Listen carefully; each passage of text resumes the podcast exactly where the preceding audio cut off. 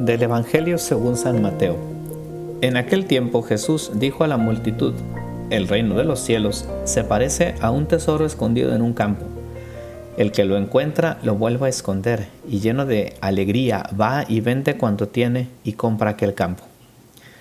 El reino de los cielos se parece también a un comerciante en perlas finas, que al encontrar una perla muy valiosa va y vende cuanto tiene y la compra.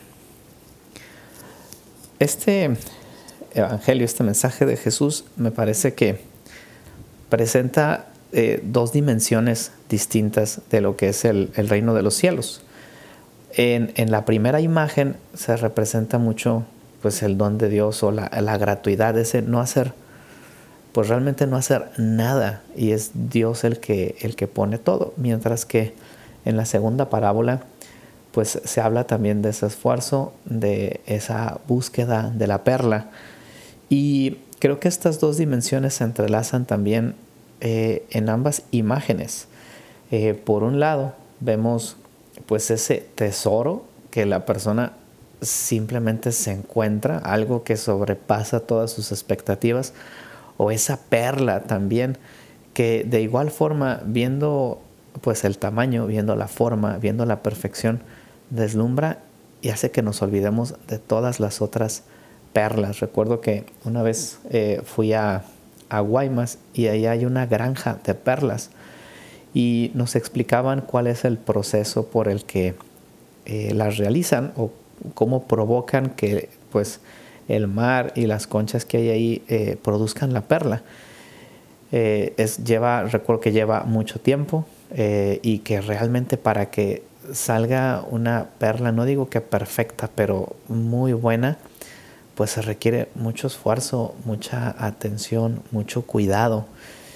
Y este proceso lo realizan sintéticamente, por decirlo así, es decir, es provocado.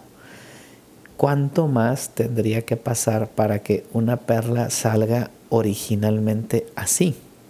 Para que naturalmente se dé una perla que esté pues tan perfecta y que esté grande Recuerdo que pues eh, era muchísimos años para que eso se pudiera realizar, no recuerdo ahora cuántos.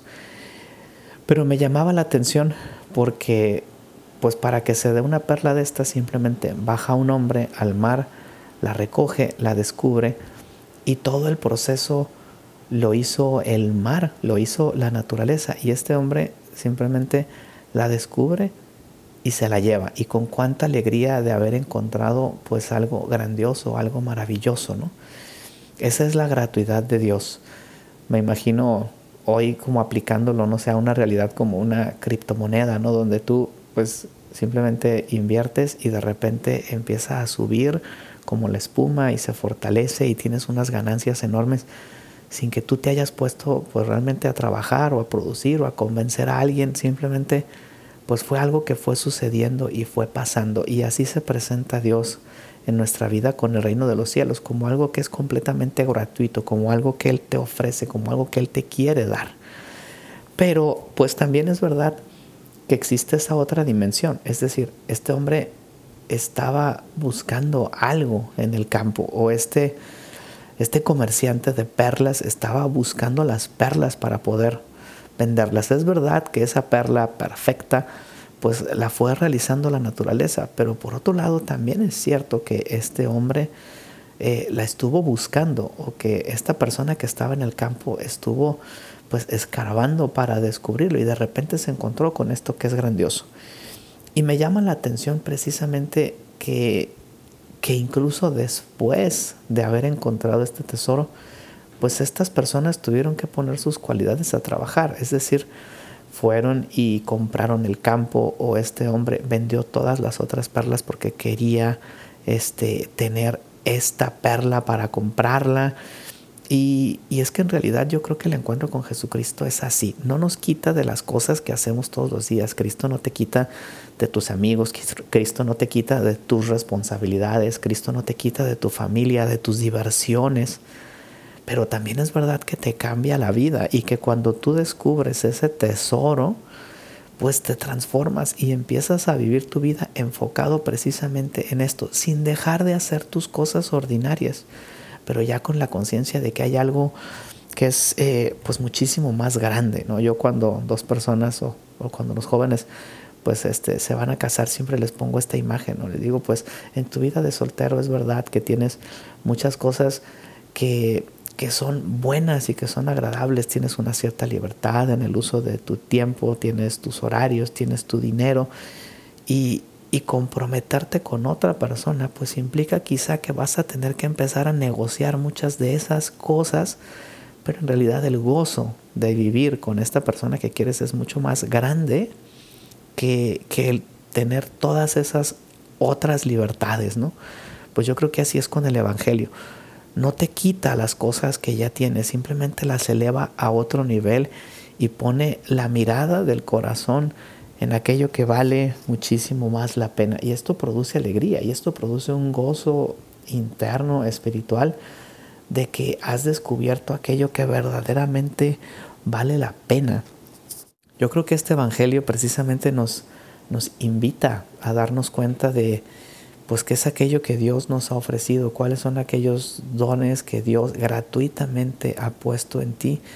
Y sobre todo yo creo que Jesucristo te invita a que tu encuentro con Él te cambie verdaderamente la vida, ¿no? Aunque sigas haciendo lo que siempre haces, que lo hagas con una mirada diversa, con una mirada de cristiano, con una mirada de una persona que, que sabe hacia dónde va, ¿no?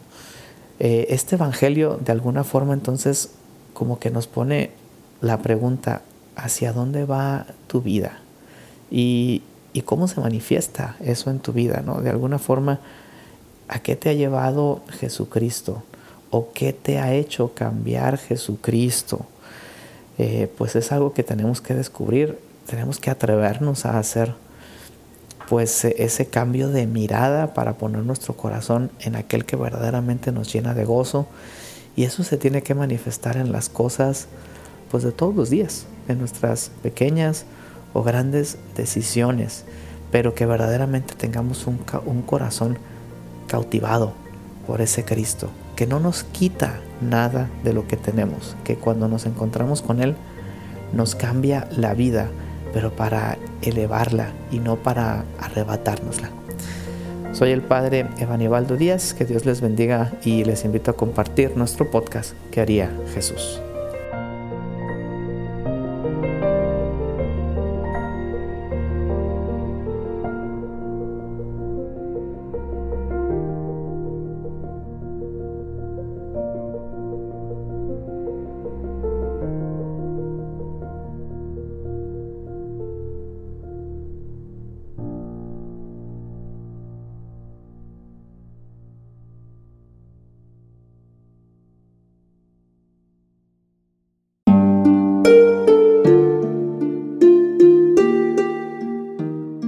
Hola, ¿qué tal?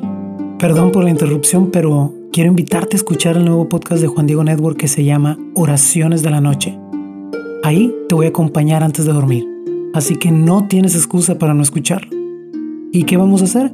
Pues yo te voy a ir guiando para que te relajes, te prepares para dormir y haremos una oración juntos. ¿Qué te parece? ¿Nos vemos pronto entonces? Escúchalo en tu plataforma favorita. Solo sigue el link en los show notes de este episodio. Oraciones de la noche. No lo olvides, ¿eh? Nos vemos pronto.